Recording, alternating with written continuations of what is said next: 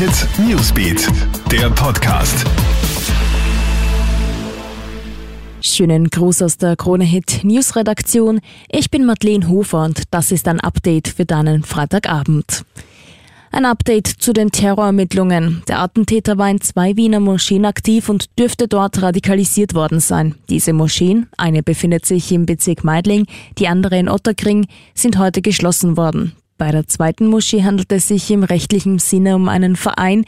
Dieser wird behördlich aufgelöst. Unterdessen wurden heute sechs Verdächtige wieder freigelassen. Mittlerweile wurden 16 Männer im Zusammenhang mit dem Anschlag festgenommen.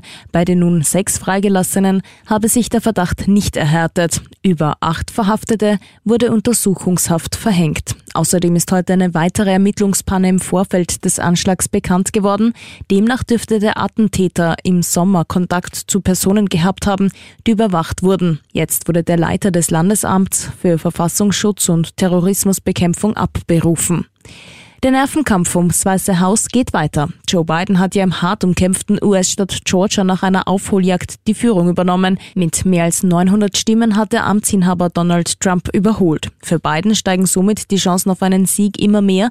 Jetzt liegt der Demokrat auch in Pennsylvania in Führung. Noch sind nicht alle Stimmen ausgezählt, doch der Vorsprung für Biden wird immer größer.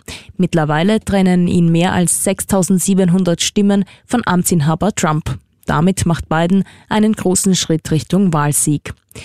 Und nur noch 27 Prozent der Corona-Fälle sind rückverfolgbar. Diese Zahl hat heute die Sprecherin der Corona-Kommission auf einer Pressekonferenz des Gesundheitsministers genannt. Da wurde eine erste Zwischenbilanz des Teil-Lockdowns gezogen. Die Zahlen sind leider weiterhin hoch. In den letzten 24 Stunden wurden über 6.400 Neuinfektionen verzeichnet. Es würden sich aber immer mehr Leute an die neuen Maßnahmen halten, meint Gesundheitsminister Rudolf Anschober. Außerdem wurde angekündigt, dass es neue Maßnahmen frühestens nach zwei Wochen Lockdown geben wird.